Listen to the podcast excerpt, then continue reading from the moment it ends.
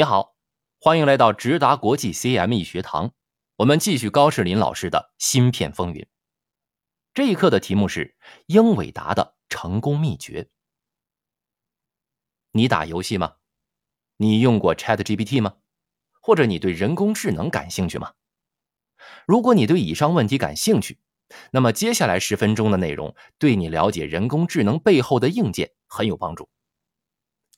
最近几个月，ChatGPT 很火，同时也引起了一股 AI 大模型开发的热潮。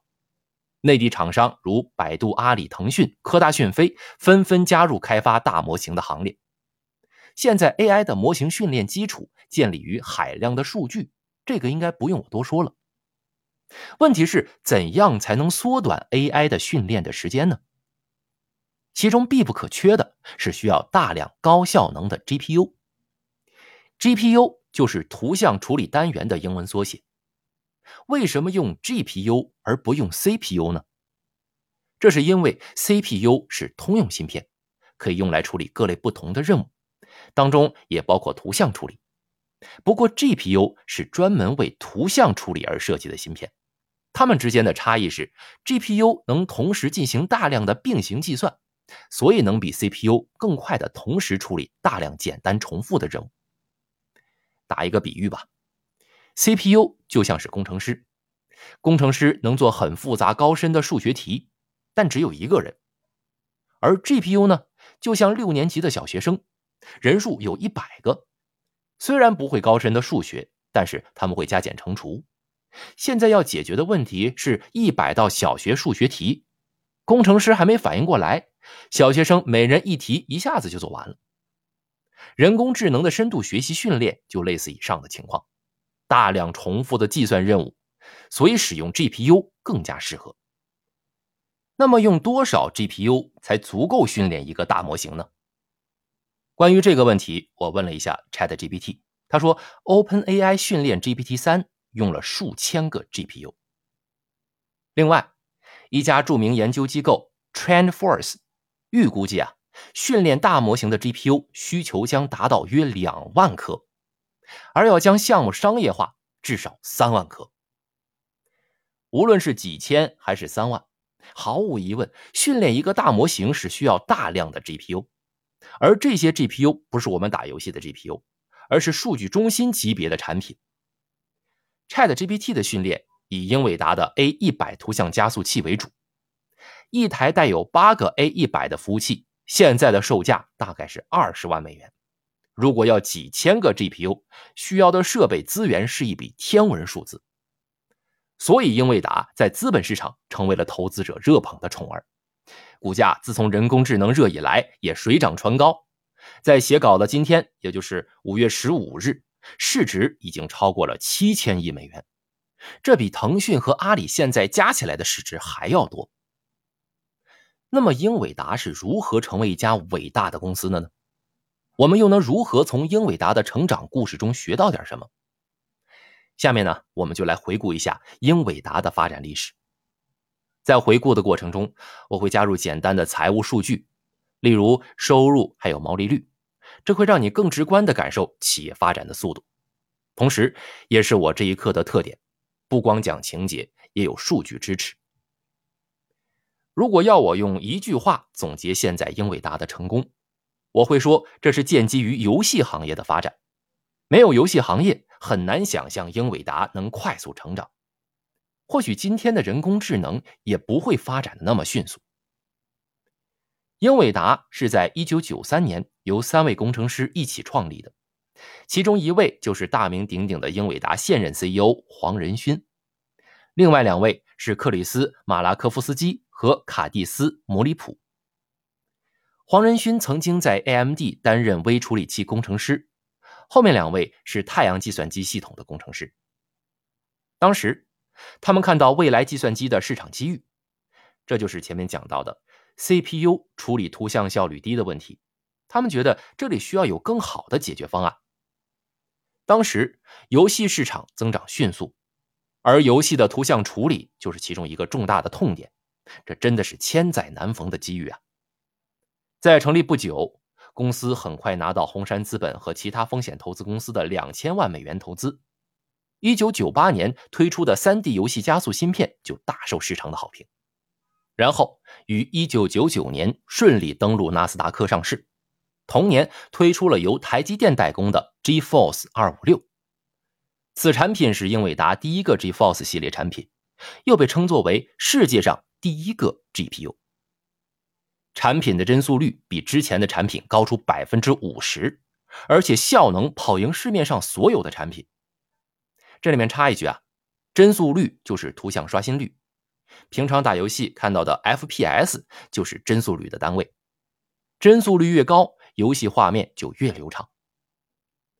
GeForce 二五六产品的巨大成功，为公司赢得价值两亿美元的微软 Xbox GPU 的订单，由此英伟达的销售从九九年的一点六亿飞跃到零二年的十三点七亿，在短短三年间翻了八倍多，同时毛利率也从九九年的百分之三十飙升到零二年的百分之三十八。这里面说明一下，英伟达的财务数据编制比较特别。一般我们的财政年度是一月到十二月，不过英伟达的是二月到次年的一月。举例来说，英伟达的二零二三年财政年度其实指的是二零二二年的二月到二零二三年的一月之间的财务状况。刚才说的九九年，其实大部分时间是指日历年的九八年。下面也是这样，我就不再赘述了。凡是讲财务数据的时候，你可以往前面推算一年。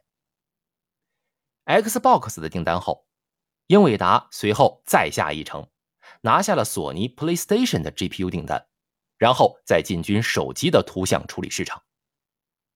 随着公司的壮大，英伟达也不断的透过并购来增强技术专利的版图，提高协同效应，深挖护城河。游戏主机、桌上型电脑、笔记本电脑、手机。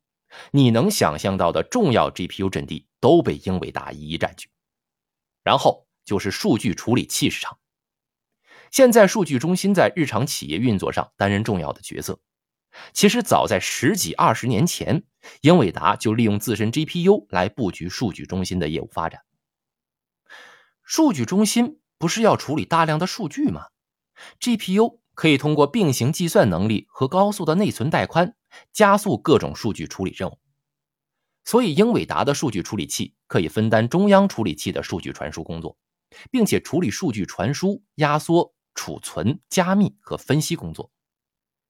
到了零八年，英伟达的收入就达到了四十一亿美元，比零二年又翻了三倍，并且仍然保持着百分之三十三的同比增速，当时的毛利率也创下了新高，达到了百分之四十五。四十一亿收入，高增长，毛利率创新高，这代表着英伟达的产品在当时的市场就非常有溢价能力。与其他伟大的公司一样，英伟达也经历过低谷，比如零八年金融风暴之后，市场需求曾经一度低迷，而且当年也因为产品有生产瑕疵被告上法庭，虽然最终庭外和解了。可是，由于市场因素，让公司的收入和利润一度下跌。不过，很快，英伟达再次重拾增长动力。在二零一零年后，云计算需求快速增长，英伟达把握住了。二零一二年之后，移动互联网的爆发也给了英伟达非常好的发展机遇。到了二零一七年后，英伟达再次迎来了黄金时刻。首先是人工智能和无人驾驶的需求急速上升，这两项应用对浮点运算的算力要求带动了高端图形处理芯片的需求增长。然后是电竞和加密货币挖矿。对于电竞选手，图像处理的顺滑直接影响选手的表现和成绩；而对于挖矿，芯片性能与能耗成本直接相关，这些都需要高端的图像处理芯片的支持。在多个因素叠加下，英伟达在2019年的收入达到了新高峰的117亿美元，同比增长30%，毛利率达到恐怖的60%，而净利润也从往年的10%左右冲到了30%。2019年之后，英伟达的发展飞轮还在继续滚动。二零二一年数字货币火热的带动下，GPU 需求旺盛。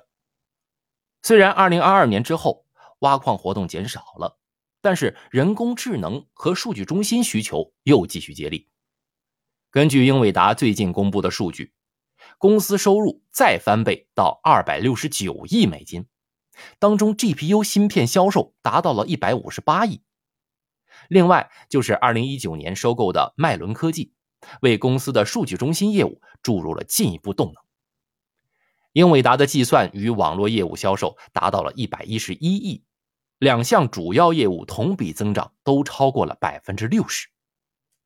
从九九年一点六亿到二零二三年的二百六十九亿，二十四年间收入翻了一百六十八倍。回顾英伟达的历史，你不难发现。虽然这家公司在过去二十四年间的发展也会受到经济周期的影响，但是业务发展仍然可以保持着每隔几年就上一个台阶。相对而言，同样有 GPU 业务的 AMD 发展就没那么顺利了。这是为什么呢？如果不清楚 AMD 的朋友，可以收听一下上一节课的内容。我觉得呀，这离不开创始人对科技发展路线的准确判断。在二零二一年时，英伟达一度想要收购 ARM，目的是让 GPU 作为计算的核心，再利用 ARM 的架构作为辅助，扩张 GPU 在移动设备、物联网和人工智能领域的发展。虽然最后没有成功，但是可以看得出来，管理层是非常有目标及远见的。你还记得惠普吗？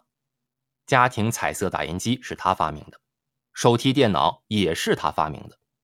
惠普曾经非常光辉，两千年代中期市值达到一千三百五十亿美元，可是现在呢只有三百亿。为什么？原因是一连串的发展决策失误导致的。过去十年，云计算和移动互联网的发展，惠普缺席了。收购康博也是重大的败笔。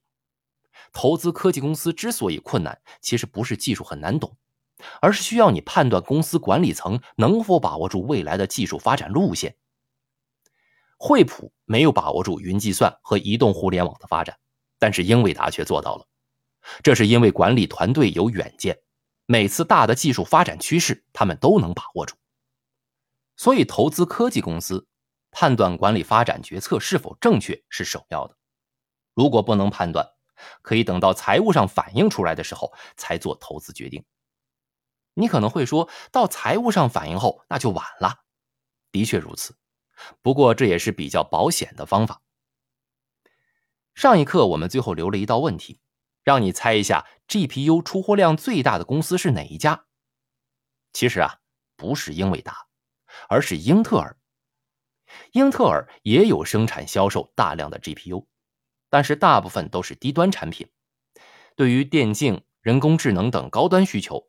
需要的是高端 GPU，目前高端 GPU 市占率中，英伟达第一，AMD 第二。